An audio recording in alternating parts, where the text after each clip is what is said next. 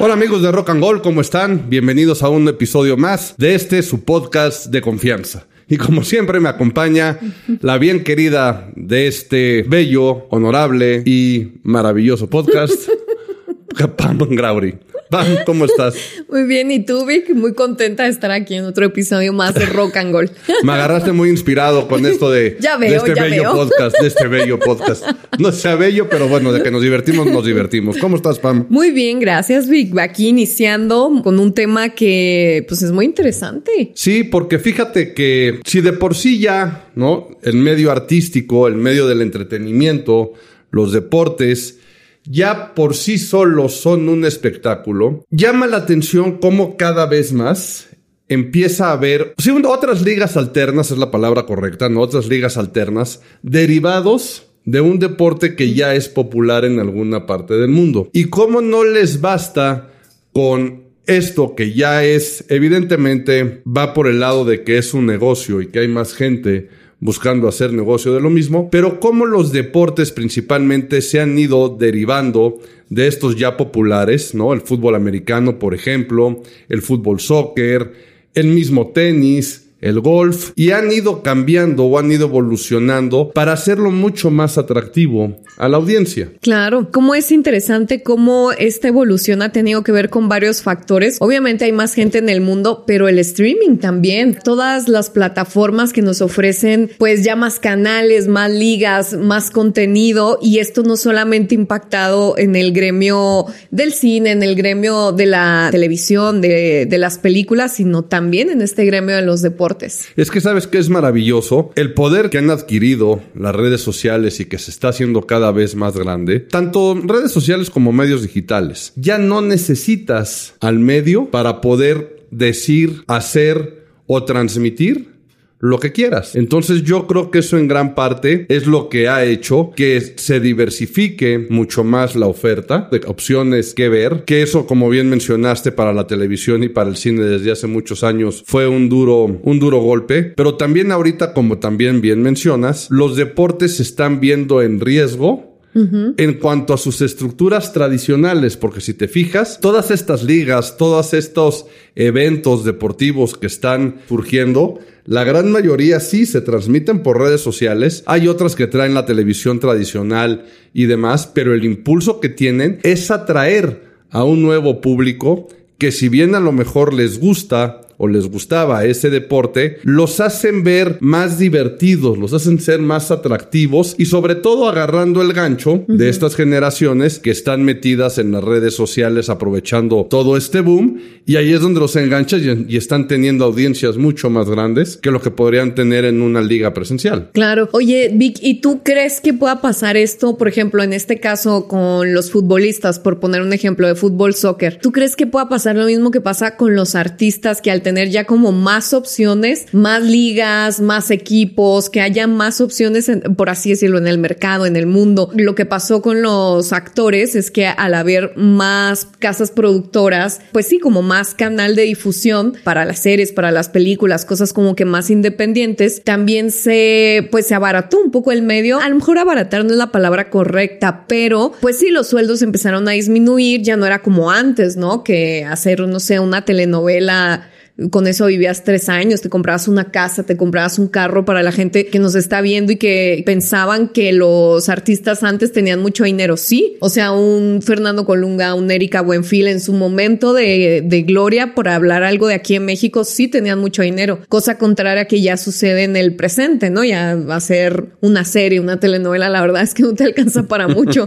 Vives dos meses, ¿no? Después de, después de terminar de tener este proyecto. Y también se sabe que los futbolistas, pues a nivel mundial, siempre pues se han ganado muy bien, han ganado sueldos bastante elevados. ¿Tú crees que vaya a suceder este mismo impacto con el deporte a como sucede con, con el mundo del entretenimiento? Híjole, mira, quién sabe, porque también depende mucho, y esto ya lo hemos hablado en otros episodios, que todo dependerá de cuánto generen. O sea, todo dependerá de cuánto generen y la lana que vaya a haber de por medio, sobre todo con la audiencia. Acuérdate que, o tenemos que acordarnos también todos los que nos escuchan, que al final del camino es quien consume es el que te da la es, el que te da la lana, ¿no? O sea, que consume es el que te da el dinero. Ahorita decías, ¿no? Los artistas antes ganaban muchísimo dinero por hacer telenovelas, eran muy famosos y era por el hecho de tener exclusividad.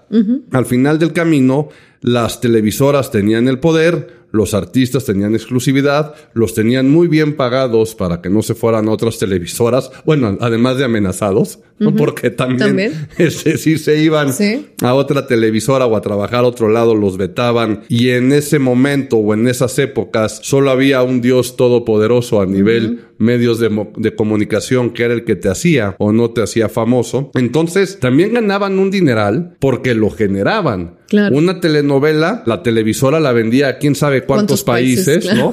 Quién sabe a cuántos países, quién sabe en cuántos idiomas, este, idiomas. traducida y demás. Y eso evidentemente se capitalizaba y por eso las grandes estrellas, en este caso, y, y regresando al mercado mexicano, pues ganaban lo que ganaban. Porque también eh, tú, dijiste la clave, era el único medio que tenía la posibilidad de hacer este tipo de producciones y sobre todo de exportarlas por el mundo. Exacto. Entonces ya si tienes 800 mil medios para hacerlo, pues obviamente que se va a abaratar un poco. Que hablando en términos económicos, pues es la ley de la oferta y la demanda. Así de básico, ¿no? O sea, así de básico. Ahorita ya hay mucha oferta de casas productoras, de televisoras, de medios. Streaming. Este sí, ¿no? De medios que ya hacen sus propias producciones, pues evidentemente se tiene que abaratar. ¿Qué te parece si pasamos a la Kings League? A mí la verdad es que me llama... Es maravillosa. Eh, o sea, sí, es maravillosa. No, no sé cómo liga. Ahorita a lo mejor me crucifican. Ahorita me crucifican a lo mejor los futbolistas o los futboleros de hueso colorado. La he visto, pero lo que a lo que me refiero que es maravilloso es el concepto. O sea, el concepto es maravilloso de cómo se le ocurrió en este caso a Piqué, en el momento que se retira, querer hacer esto.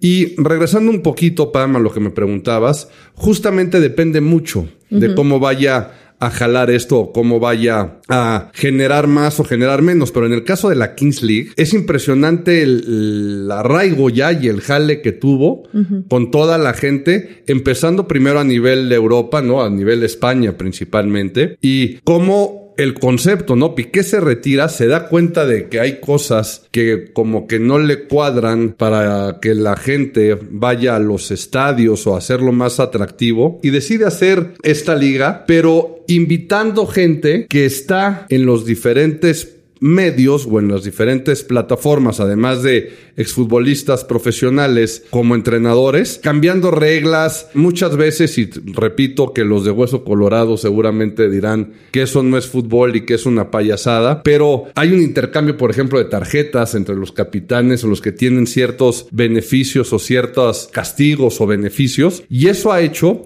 que se haga muy atractivo. Pero además de toda esta cuestión comercial que generó Piqué con todo lo de su divorcio. Claro. Si te enteraste lo que hizo con, los, Twingo, exactamente, con el Casio. Exactamente, ¿no?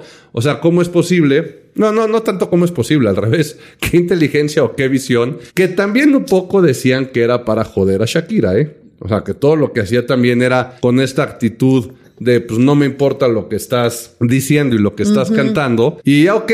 Pero creo que fue un manejo de crisis muy muy inteligente, ah, ¿no? Por el lado de por el lado de Piqué fue súper inteligente. Súper inteligente y hasta beneficiado se vio con ese manejo de crisis que pues de entrada pues él podría parecer súper perjudicado en todo aspecto moral, este como deportista, como papá, como todo y al final él aprovecha e-, esa crisis pues para tener también un beneficio económico económico en su liga. Exactamente, que eso además sirve con todo el boom que ya la propia liga generó. O sea, sí fue un proyecto que desde el principio jaló, porque por ejemplo tenían a Iker Casillas de presidente de un equipo, al Kun Agüero del presidente de otro, el caso de Ibai, que es también él como caso de imagen y de cómo se hizo también es impresionante, ¿no? Como un cuate transmitiendo nada más por Twitch, dando sus comentarios acerca de lo que pasaba en la liga, principalmente de fútbol española, empieza a crecer, a crecer, a crecer, al grado que se hace la persona, yo creo que más importante ahorita como líder de opinión de los deportes en España. Y todo, volvemos a lo mismo, Pam, por una red social, en este caso, ¿no?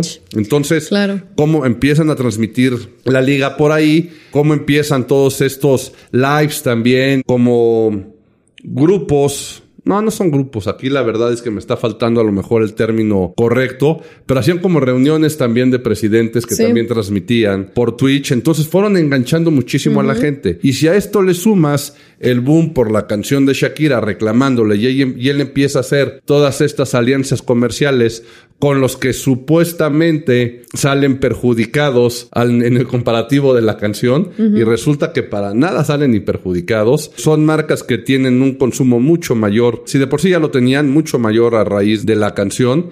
Y lo que fue impresionante de la primer final de la Kings League PAM es que el propio Barcelona prestó el estadio en el que juega el equipo de primera división, el No Camp, para que ahí se jugara el partido final de la liga y llenaron el no camp, de un deporte o de una liga que supuestamente para los conocedores o los puristas es una payasada. Pero ahí te das cuenta el nivel de convocatoria y el nivel de negocio que se vuelve. Claro, aparte, no sé, tengo entendido que Piqué es muy amante de transmitir en Twitch. Varios años atrás, él jugaba por Twitch, ¿no? Y ahí él empieza a crecer como que una comunidad importante, interesante de amigos, de aficionados. Este, y en Twitch, para la gente que no sepa, a lo mejor, pues eh, tú te conectas para jugar un videojuego de cualquier índole y se empieza a crear comunidad porque entra gente a jugar contigo y empiezan a platicar y mientras están jugando, eh, la gente está platicando. Entonces, pues como que la comunidad de Piqué crece y sabes que a mí me pasó algo muy chistoso porque yo antes creía que era un videojuego. Ok. Que, era un videojuego que, este chavo. Exacto. O sea, que sí era de Piqué, pero que era un videojuego. Esto en mi ignorancia hace como más de un año que empecé a escuchar sobre esto y yo sí creía que, que, que, era un videojuego que como que estaba ganando mucha popularidad hasta que me informé bien y vi que no, que era una liga real y me llama mucho la atención de esta liga que es muy interactiva. Sí. Muy entonces yo sí creo que tuvieron una visión como de, ok, nosotros jugamos en Twitch, nosotros nos gustan los videojuegos y aparte somos futbolistas y hay mucha gente conectada eh, como narradores pues empíricos, o sea, gente que no, que a lo mejor ni estudió siquiera periodismo o algo y narran los partidos en Twitch, mucho aficionado, entonces crea esta liga, la materializa, pero muchos de sus principios son un poquito interactivos y también está como bien ideada para que la gente todo el tiempo no se pierda ni un detalle más que la liga tradicional de fútbol. Sí, claro. De hecho, tienen muchísimas cámaras, tienen como sus propias cabinas de transmisión. De, evidentemente, cada uno de los involucrados está transmitiendo por su propia cuenta, además de la cuenta oficial de la liga. Pero han hecho cosas, por ejemplo, Pam, que de repente el presidente del equipo, que está él desde una cabina viendo cómo está jugando su equipo, se baja y tiene un penalti, por ejemplo, ¿no?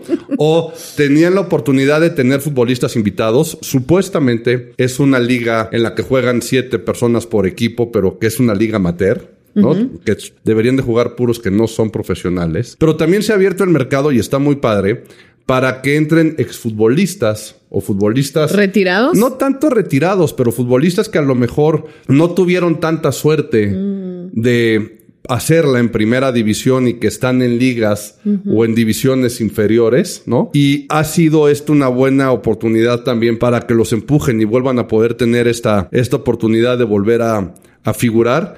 Pero en estos equipos también dieron la oportunidad que tenían que tener un invitado sorpresa, por ejemplo. ¿no? Entonces jugó Ronaldinho, por ejemplo, un partido, ¿no? Y de la nada y resultó que Ronaldinho era el invitado de, del equipo. Y ahí jugó Ronaldinho con ellos, él sí en el retiro y demás. Sí, o sea, meten como un invitado estrella de pronto, random. Y la gente no sabe quién va a ser esa figura estrella. Y de pronto sale. Sí, pero hay que justamente lo que tú dices es todo el boom que se habla durante la semana mm. de esa, ese tratar de, de sí, de generar pues, esa expectativa, ¿no? De quién va a salir, de quién, va, a ser. y se genera ese diálogo y ese debate entre la gente y dan pistas. Entonces, a eso me refiero yo que es una genialidad de cómo lo han hecho, ¿no? Repito esto de poner las reglas y de repente darle chance a la a los presidentes de sacar ventaja, por ejemplo, pueden llegar hasta este, así nada más porque sí, pueden sacar a un jugador rival por dos minutos. O sea, tienen una carta que les da la libertad de hacerlo y decir, ¿sabes qué? Sacan un jugador, entonces es ya lo que les digo, Es como un videojuego esto. es como un videojuego. Tengo mi superpoder. Exacto, ¿no? Tienes tu superpoder. claro. Y así lo vas haciendo, porque además, fíjate, Si yo te dijera, o si yo les dijera a ustedes, amigos que nos escuchan, una liga nueva de fútbol, ¿ok? Que van a jugar 7 contra 7. El partido solo va a durar 40 minutos con dos tiempos de 20 minutos. Que se va a tirar los penalties en el formato que era el del fútbol rápido antiguo, que era el shootout, que es arrancar corriendo solo desde la media cancha contra el portero, que de hecho se los eliminaron por ser aburridos. La verdad es que es muy aburrido un shootout. Si yo te propongo o les propongo a alguno de ustedes hacer esto, pues no estamos inventando el hilo negro. De hecho, hasta todo el mundo diría, ¿cómo para qué? Qué aburrido. ¿A quién le interesa? Pero justamente este tipo de reglas, este tipo de transmisiones, los árbitros traen micrófonos, o sea, se oye todo lo que se dice y demás, es lo que lo hace realmente un show en el que los puristas evidentemente pues, están en desacuerdo. Que siempre va a existir esa parte, ¿no? Oye, pero me llama mucho la atención de mm, cómo se hará un fichaje en la Kings League. ¿Cómo, funcionará eso internamente? ¿Cómo se arman los equipos? A, diferencia del fútbol tradicional, que sabemos que la mafia que hay dentro del fútbol para el fichaje, para eh, cómo venden a los futbolistas, todo lo que hay detrás, la representación de cada futbolista, que tienen que dar a veces mucho dinero para poder jugar en, en cierta división, en primera división o con cierto equipo, las negociaciones, ¿no? Tan turbias que hay detrás. ¿Cómo será en la Kings League? Híjole, quién sabe, eso a lo mejor podemos aprovechar el viaje. Ajá. Y porque después del éxito que tuvo la Kings League en Europa, debuta el próximo año la Kings League América. Mm. Entonces están trayendo, bueno, ya lo armaron, de hecho ya lo presentaron, hicieron ya toda la presentación de cómo va a ser esa liga, pero justamente hay mucha gente de redes de diferentes países de América que están de presidentes, ¿no? En el caso de México, Miguel Ayun va a ser el presidente, ¿no? Futbolista la América que acaba de anunciar su retiro este año. Él va a ser como presidente. Pero el Chicharito, por ejemplo, el Chicharito participó mucho en la primera Kings League en Europa. Mm. No obstante que él estaba en Estados Unidos, se conectó muchísimo y estuvo ahí. De hecho, participó también como jugador, este, le llama jugador 12, me parece. Este, participó también él en la Kings League. Ahorita es presidente. Ahorita es presidente de uno de los equipos. Este, el escorpión dorado y su hermano el Wherever también son presidentes de otro. Y ahí de lo poquito que he estado escuchando en las redes y he estado viendo, los fichajes se están dando, pero los presidentes están teniendo el problema de tener un exceso de gente de dónde escoger, o exfutbolistas que les están hablando, o figuras públicas, amigos de ellos, o este también influencers, ¿no? Que al ser amigos le están hablando de, oye, este, méteme a tu equipo, oye, méteme a tu equipo, oye, acuérdate de mí, ¿no? Ok, ahora entiendo a los puristas. ¿No? Están haciéndolo por ese lado, pero evidentemente también hay chistes que sepan jugar fútbol, ¿no? O sea, chiste también es que sepan jugar fútbol, que puedan tener un equipo competitivo, sí divirtiéndose, sí haciendo un espectáculo, sí haciendo muchísimo ruido en las redes sociales, pero que al final del camino el objetivo, y no lo podemos dejar a un lado, es que tiene que ser un negocio, tal cual como fue la Kings League Europa, ¿no? Y tan es negocio y tan están viendo que ya van a hacer otra liga que se llama la People's League, en la cual, por ejemplo, está Luis García como presidente de uno de los equipos, los hermanos Dos Santos son otro, este, el Capi Pérez, Poncho y Aldo Nigris también están como presidentes. Entonces, aquí ya hay indicios. De que va a ser un circo. De que va a ser un circo, exactamente. Realmente. Y de que va a ser un muy buen negocio. ¿Por qué? Porque alguien más ya se dio cuenta de que deja. De que deja. Entonces, ya sale otra liga que seguramente cambiarán también otras reglas y tratarán de hacerlo espectaculares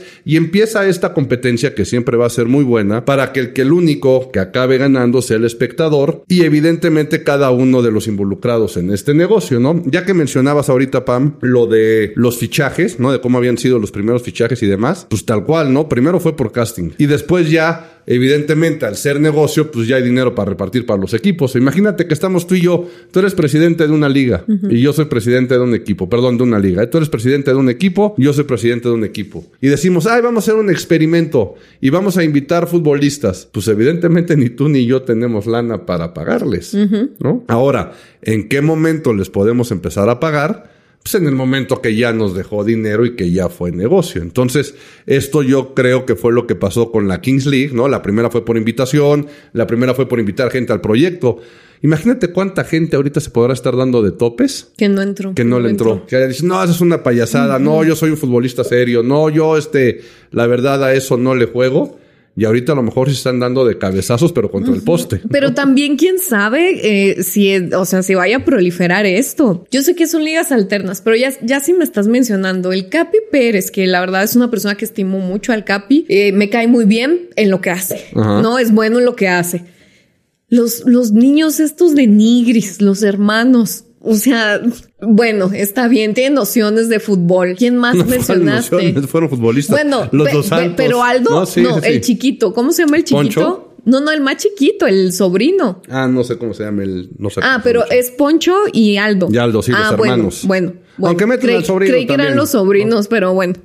Siento, siento que estas figuras como Cristiano, como Messi, uno los ve como, ay, como personas muy difíciles de acceder a ellas, ¿no? Son, son como los ídolos de antes, como un Freddie Mercury, como, y siento que va a pasar lo que pasa con la música, que ahora cualquier influencer va a sacar un disco, va a estar en primer lugar en las listas de popularidad y son, o sea, estrellas fugaces que pasan. Ok. Eh, si tú te fijas, cada año tienen que sacar a alguien nuevo, alguien que rompa las listas. 2016 fue Nicky Jam, 2017 J Balvin, 2018 saca no sé qué, 2019 saca el grupo firme. O sea, es muy rápido todo, muy acelerado.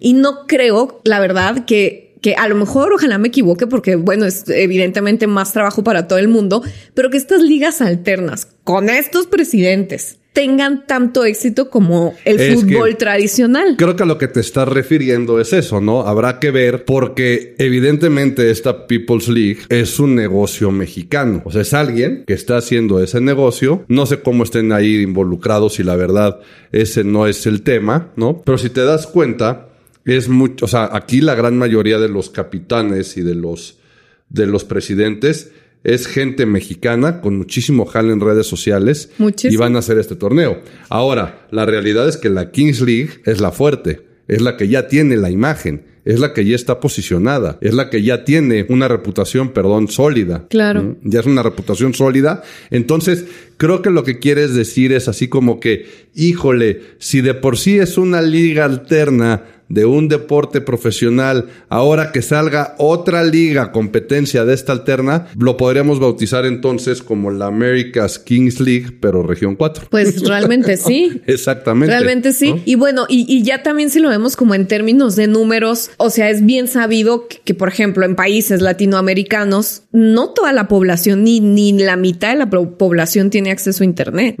Poca gente sabe lo que es Twitch y menos se, Ah, se van a un conectar. segmento, ¿no? Yo creo que hay un segmento, o sea, tampoco Hay puede un serlo tan segmento, masivo, hay un ¿no? segmento en Latinoamérica, pero un segmento pequeño. Sí, pero Digo, es un para ver segmento una trans- transmisión de Twitch ahí, yo creo que le va a tomar a años para lograr un impacto generar un impacto a la par de lo que ha generado el fútbol, soccer tradicional. Ah, no, no, no, eso va a ser, no, eso van a ser años luz, mí eso te lo digo que eso no, eso claro, olvídalo. O sea, claro. de hecho, aquí es una liga alterna para sacar otro negocio, pero para nada le quieren competir. ¿No? Al fútbol, pues por supuesto que no, imagínate. Porque no hay comparación. No, y más ahorita, por ejemplo, al principio al fútbol español, pues es la liga número uno. Claro. Hasta a nivel mundial, es donde están los mejores sueldos. Que también, esto viene un poquito al caso con lo que me decías al principio, ¿no? Este, ¿irán a generar tanto dinero y le irán, a- este, le irán a pegar? Pues no creo, no le van a pegar. ¿Por qué? Porque el fútbol es el fútbol. Las ligas son las ligas, tanto mexicana, española, inglesa,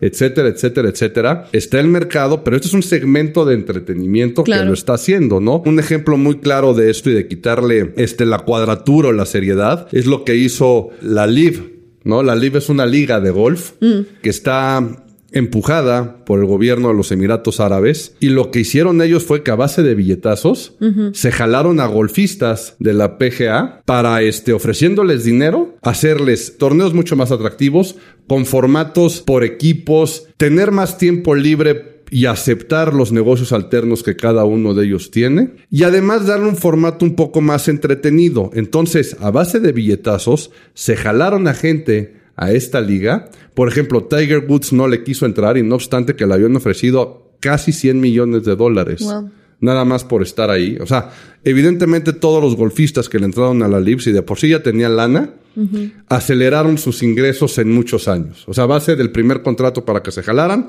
aceleraron sus contratos. Tiger Woods evidentemente no le quiso entrar, pero ¿por qué crees que no le quiso entrar?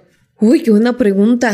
A ver, si venimos hablando. Tal vez no le llegaron al, número, pero sí, sí en los Emiratos yo creo que lo que sobra es dinero. Casi 100. pero estamos hablando de un, o sea, de deportes que salen de otro deporte. Uno ya creado y lo hablamos, ¿no? La Kings League por un exfutbolista que está viendo su propio negocio y que hizo esta expansión. Salen, en este caso, la gente de los Emiratos Árabes, les hacen oferta a los golfistas, le ofrecen dinero a Tiger Woods, 100 millones de dólares, dice que no ¿Por qué crees que está en la cabeza de Tiger Woods ahorita? Hacer su propia liga. Exactamente, exactamente. El próximo año viene la Golf League y es justamente la liga de Tiger Woods. ¿No? Es la liga de Tiger Woods y lo que va a empezar a hacer es hacer también equipos de tres jugadores de la PGA, o sea, Tiger Woods sí pertenece a la PGA, seguramente aquí se apalabró con ellos y con jugadores de la PGA va a estar jugando cada 15 días los lunes por la noche este torneo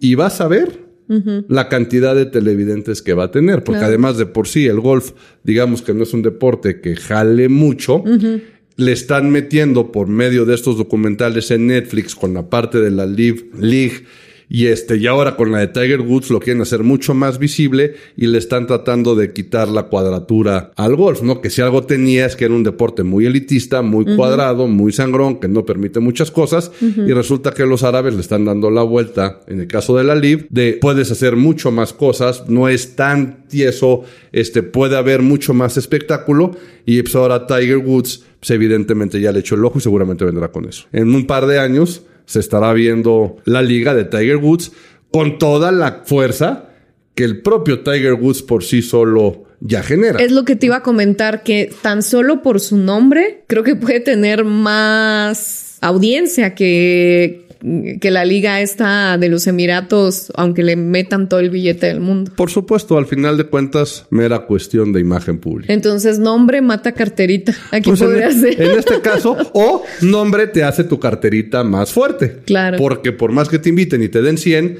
o sea, si tú dejas ir 100 millones de dólares, es porque tú sabes lo que, tu propio nombre puede generar y que generas mucho más. Entonces, pues nada mal para estas ligas alternas, deportistas en retiro que están viendo para dónde crecer y cómo seguir vigentes en sus respectivos deportes. Y al final del camino, como mencionamos, yo creo que el principal beneficiado es la audiencia y de rebote, por cada suscripción y por cada lanita que les dejamos cada uno de nosotros, le seguimos engordando sus carteras, Pam. Así es, Vic. Pues, ¿qué te parece si nos despedimos? Con esto nos despedimos. Fue un gran capítulo. Espero que nos inviten, que te inviten a ti a alguna liga alterna, Pam. Gracias, no. Que te, que te, inviten. Yo soy del equipo de los renegados. ok, ok.